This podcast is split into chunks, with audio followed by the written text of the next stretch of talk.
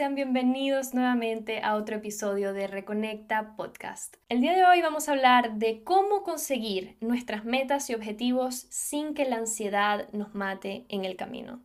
Voy a estar compartiendo además un par de tips y poniendo en perspectiva un poco el tema de la ansiedad para que logremos identificar cuándo se activa la ansiedad en nosotros y qué podemos hacer de manera que no interfiera con nuestros pasos y podamos efectivamente acercarnos y lograr nuestros objetivos. El otro día recibí una llamada de un amigo, eh, un amigo que se había ido de viaje a otro país, entonces estaba trabajando allá había conseguido un trabajo y él tenía muchos proyectos, tiene todavía muchos proyectos en mente y cosas que quiere hacer y sueños y metas y objetivos. Es una de esas personas con las que te da gusto hablar porque tiene mucha pasión y habla con mucha pasión sobre sus proyectos y sus planes. Me estaba contando que, bueno, estando por allá, hizo varias cosas, un tanto relacionado con lo que él buscaba, pero no al 100%, y que se venía de vuelta y estaba pensando cuál era la mejor opción o el mejor camino, qué camino tomar. Tenía pensado hacer estudios sobre marketing digital, eh, no estaba seguro si enfocarse en eso o en ventas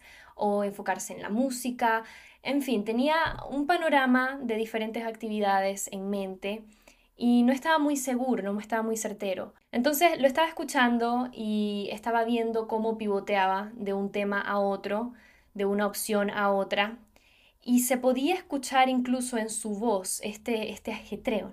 Quería todo inmediatamente, con una varita mágica y que apareciera lo que él estaba pidiendo, ¿no? Me parece que lamentablemente es algo muy común que experimentamos en la sociedad al día de hoy, porque, bueno, muchos nacimos en la época o en la era de la inmediatez, del Internet, de las cosas rápidas, del e-commerce, de las redes sociales, de que sale una noticia y a los 10 minutos ya la tienes en redes o incluso menos, y ya el mundo entero sabe de ello. Entonces, esto nos ha hecho perder un poco la perspectiva de las estaciones, de las etapas y de los procesos. Si bien vivimos en un mundo súper ajetreado y que todo ocurre en un segundo, hay cosas que no nos podemos saltar, como por ejemplo que tú siembras una semilla hoy y luego, con el pasar de los meses, verás el fruto de esa siembra. Como por ejemplo que si un niño nace hoy, no te puedes adelantar y que tenga 10 años el día de mañana, tienes que esperar esos 10 años. O sea, hay procesos y hay cosas que no podemos adelantar por mucho que lo queramos y es nuestra naturaleza. Y entonces aquí es donde entra este choque, ¿no? Y es que vivimos en una sociedad que está tan acostumbrada a que tienes todo para allá mismo. De hecho, las grandes empresas se han construido y todo lo que nos rodea de manera de que nosotros tengamos la respuesta o la solución a lo que queremos incluso en menos de 24 horas. Piensa en compañías como por ejemplo Amazon o Mercado Libre. Tú tienes la opción de que tus productos te lleguen el mismo día. Entonces, ante una era tan pero tan veloz, ante todas las cosas que pasan y, en todas partes del mundo tan rápidamente, muchas veces nuestra mente cae en esta trampa de pensar que todo es para ahora, para inmediato, y que si no ocurre rápido, estamos perdiendo algo. Tenemos miedo o nunca va a llegar, pero no son más que falsas percepciones de nuestra mente, fundamentándonos en la comparación con lo que vemos en nuestra realidad inmediata y nos saltamos esta parte tan importante que es el proceso, las etapas. Volviendo a lo que me contaba mi amigo, estaba tratando de dar lo mejor de mí para de alguna forma hacerle ver o entender mi punto de vista de la situación. Porque definitivamente si tú tienes un proyecto de vida, como por ejemplo el que él tenía, en este caso era algo así como montar una productora de música y poder dedicarse a la confección de piezas musicales a través de una plataforma determinada y otras cosas que llevan tiempo, requieren aprendizaje, requieren dedicación, atención. Pero él no lo veía o no lo entendía de esa manera. Él pensaba que había un camino más corto, que había una manera de saltarse los pasos. Y eso era lo que él estaba buscando. Me hizo reflexionar en el hecho de todas las malas decisiones que tomé en mi vida por culpa de la ansiedad, por no haber hecho una pausa y realmente pensar desde la calma, desde la integridad y la coherencia y no desde la ansiedad. Todo el dinero que gasté por lo mismo, todas las malas decisiones que tomé, todo el tiempo que invertí en proyectos que no eran para mí o que finalmente no, no me gustaron. Si en algún momento de tu vida te has sentido así, como se sintió mi amigo y como me sentí yo también en algún momento, no estás solo. Todos pasamos en algún momento de nuestras vidas esto. Pero definitivamente todas estas son cosas que uno aprende y puede decir en retrospectiva, porque en ese momento cuando estás inmerso en la situación, cuando sientes ese nudo en el estómago que te dice, tiene que ser ahora, cuando tienes mil ideas en la mente y no te para la cabeza y necesitas una solución y sientes la presión tal vez de personas que te están diciendo lo que debes hacer o de personas que están esperando un resultado de ti, allí es donde realmente cuesta, ¿no? Se nos hace difícil y nos vemos con todas estas cargas, con toda esta presión, teniendo que decidir o tomar una decisión apresurada. Lo importante es que seamos capaces de, en algún momento, pausar. En algún momento, cuando ya sea suficiente o cuando sea demasiado o insostenible el estrés por el que estamos pasando, de alguna manera nos vamos a detener, bien sea porque la salud nos va a pasar factura en algún momento, o bien sea porque se van a dar todas las condiciones para que no continúes con ese proyecto o en ese camino o en esa empresa o en esa relación. Y en muchos casos, no siempre, pero la mayoría de las veces nos equivocamos mucho antes de finalmente saber cómo queremos hacer las cosas, qué queremos hacer o antes de poder hacerlo bien, antes de conseguir el resultado que deseamos o lo que queremos. Y una vez más, esa es una de las experiencias o procesos que muchas veces no nos podemos saltar. Y la verdad es que es hasta súper paradójico porque a menos de que te hayas equivocado y fallado en esas instancias o oportunidades que intentaste algo o algún proyecto, alguna disciplina, lo que sea, nunca vamos a saber si en efecto eso era o no para nosotros. La cosa es que en esos momentos de ansiedad, la propia ansiedad nos hace disminuir nuestro campo visual y disminuir nuestras opciones, porque nuestra atención se enfoca únicamente en aquella necesidad que sentimos, aquel resultado que queremos. Queremos el resultado, pero obviamos el proceso. Y lo que pasa cuando queremos las cosas para ayer es que estamos fijando nuestra mente y nuestra atención solo en el resultado, pensando que ese resultado nos va a traer un estado del ser o nos va a convertir en eso que deseamos ser, cuando de hecho la fórmula es completamente lo opuesto. Primero te conviertes en eso que quieres ser y luego llegas al resultado. Y de esto también habla James Clear en su libro Atomic Habits, que normalmente cuando queremos un hábito o acercarnos a algún hábito o algún resultado X determinado, se trata de transformarnos en la persona que tendría ese tipo de hábitos, pero no podemos escaparnos el proceso. Cuando nos obsesionamos con la meta y queremos saltarnos el proceso, no hay manera de que podamos llegar a la meta porque no hay manera de que enfoquemos nuestra energía en el proceso de transformación, que es lo que inevitablemente nos llevará a la meta. Entonces, cuando enfocamos nuestra mente en el resultado y lo queremos con tantas ansias porque creemos que eso nos va a traer todo lo que debemos empezar a trabajar ahora mismo en nosotros, lo que sucede normalmente en el camino es que lo abandonamos, lo dejamos, nos cansamos, lo hacemos a regañadientes, nos estresa, no nos gusta y nos produce más ansiedad. Y esa es la cosa.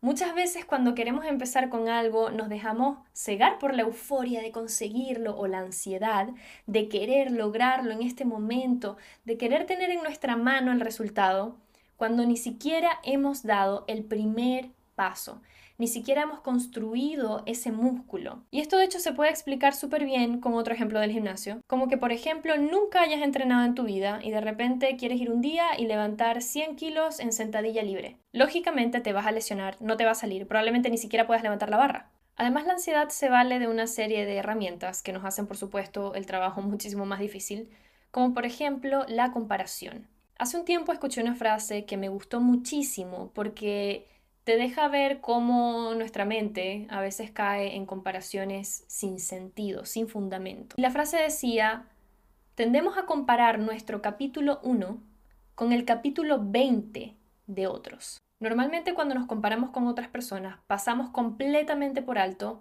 cosas como el trasfondo, las condiciones de esa persona, lo que tuvo que hacer para llegar a ese lugar. Desconocemos por completo el proceso de esa persona y lo que vivió para conseguir esa meta y resultado. Puede que al día de hoy esa persona se encuentre en ese lugar que vemos y tenga todas esas cosas o haya logrado todo eso que vemos fuera. Pero, ¿por dónde crees que comenzó? No siempre fue así para ellos. En algún punto ellos también comenzaron desde cero. Entonces es completamente irracional y realista que hagamos comparaciones con respecto a lo que otras personas han logrado, obviando por completo el proceso y lo que tuvieron que atravesar, los años, la experiencia, el empeño, la atención, el enfoque, todo lo que tuvieron que invertir en ese proyecto o en lo que sea que lograron. Bueno, ya sabemos que la ansiedad no nos hace bien, no nos deja pensar con claridad, no nos deja ver con claridad, nos hace establecer comparaciones ilógicas, nos hace sentir mal, nos hace pivotear y saltar de un lugar a otro y potencialmente tomar decisiones equivocadas. Pero, ¿qué podemos hacer para solucionar esto? ¿Cómo manejarla para que no interfiera con nuestros proyectos y con nuestros objetivos? Porque la mayoría de las veces es tanta la ansiedad que tenemos que terminamos probando una cosa, otra, otra, otra, otra, y al final la soltamos y no hicimos nada con ninguna. Entonces, ¿cómo evitar que esto no suceda? ¿Qué pasos, qué técnicas podemos aplicar para reducir un poco los niveles de ansiedad? Personalmente pienso que lo primero es tener un clic interno. Entender de dónde viene la ansiedad. La ansiedad viene de un lugar abstracto llamado futuro. Es cuando proyectamos nuestra mente y nuestra atención en una meta, en algo fuera de nosotros. Y aquí es cuando sentimos ansiedad porque en este momento presente sabemos que las condiciones, aquello que nos rodea o los recursos que tenemos no calzan con esa visión futura. Y allí es cuando nuestra mente empieza a maquinar opciones para podernos acercar, para hacer el puente entre esa visión que tenemos y lo que hoy somos, tenemos o nos rodea. Primero que nada tenemos que reconocer que nuestro cerebro tiene dos hemisferios, uno que es más abstracto y el otro que es más calculador. Uno es más pasivo, más receptivo, y el otro está un poco más orientado a la solución, a la acción. ¿Por qué hablo de estos conceptos? Porque para que podamos alcanzar nuestros objetivos, debemos trabajar en conjunto con estas dos áreas del cerebro. Si nosotros estamos todo el día haciendo, haciendo, buscando, accionando, externalizando, utilizando el lado más lógico, la energía de la búsqueda, de la acción, de los planes, de la lógica, todo el tiempo, anulamos la parte creativa, la parte que recibe las respuestas, la parte que logra ver más allá de lo aparente o que logra encontrar soluciones fuera de la caja. Y entonces lo que sucede normalmente es que nos vamos por la lógica, por la referencia, por lo que han hecho otros. Allí es cuando empezamos a comparar, allí es cuando empezamos a pensar que nuestro camino se tiene que parecer al de, al de otros, porque empezamos a buscar solo desde el lado lógico la solución o la manera de acercarnos a esa meta, anulando por completo el otro lado, el que es más creativo. Usualmente el lado creativo es el que nos entrega las soluciones el que está más conectado con nuestra esencia, con nuestra individualidad, originalidad y con aquello que nos hace únicos. Es ese que nos entrega los aha moments, el que nos hace sentir esos momentos de eureka, de finalmente encontrar la respuesta, eh, de esta podría ser la solución. Introduzco este concepto para que podamos entender que cuando nos encontramos sobrecargados con ansiedad, lo único que debemos hacer es rendirnos ante todo, literalmente tirar la toalla. Busca tu tranquilidad. Por arte de magia, vas a empezar a ver cómo tu mente, al no estar sugestionada por tus propias sugerencias de cuál es el siguiente paso, qué es lo otro, ella solita se va a empezar a enfocar en esas cosas por las que naturalmente se siente agradada. Y te vas a empezar a dar cuenta de que vas a encontrar nuevas ideas, de que hay otras cosas que puedes hacer, que tal vez estuviste todo el tiempo buscando en el lugar equivocado. Pero esto no es posible si no hacemos pausa, si no conectamos con el otro hemisferio de nuestro cerebro y decimos, ¿sabes qué? Voy a recibir, voy a dejar de actuar, voy a pausar y voy a soltar todas las expectativas. Y esto realmente es clave, soltar todas las expectativas.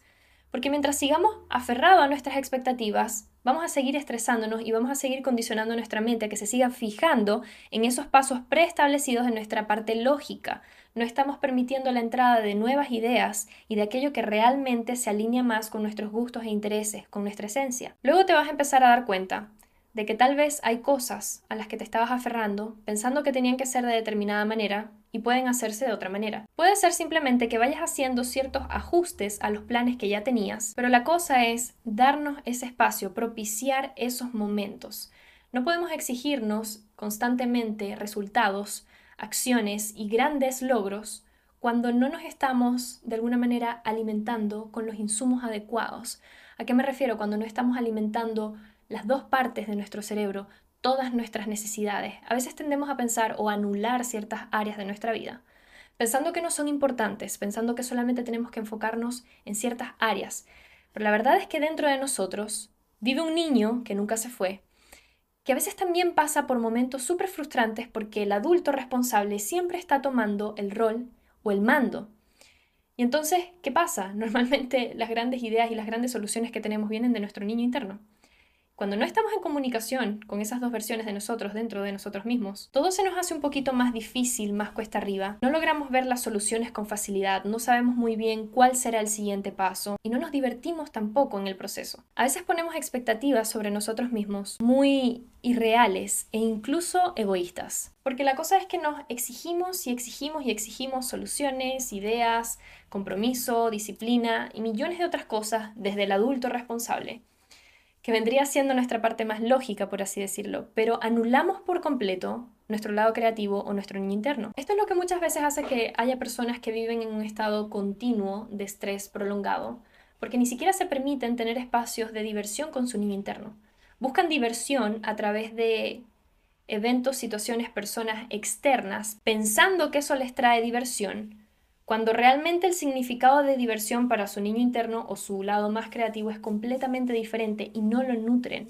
Entonces tener conciencia de esto es demasiado importante porque allí podemos entender lo egoísta que a veces podemos ser con nosotros mismos, exigiéndonos dar lo mejor sin proporcionarnos el alimento que necesitamos para poder crear desde la integridad, desde la coherencia. Tratamos de buscar todas estas cosas externas y todos estos hábitos que vemos allá afuera de rutinas matutinas de otras personas, de estudios que ha hecho tal y tal persona, sin realmente saber qué es lo que a nosotros nos nutre por dentro. Puede que si eres una persona muy ansiosa y viste este video y estás pensando, ok, pero ¿cómo me deshago de la ansiedad? Dijiste que ibas a dar pasos concretos, ¿cómo lo hago?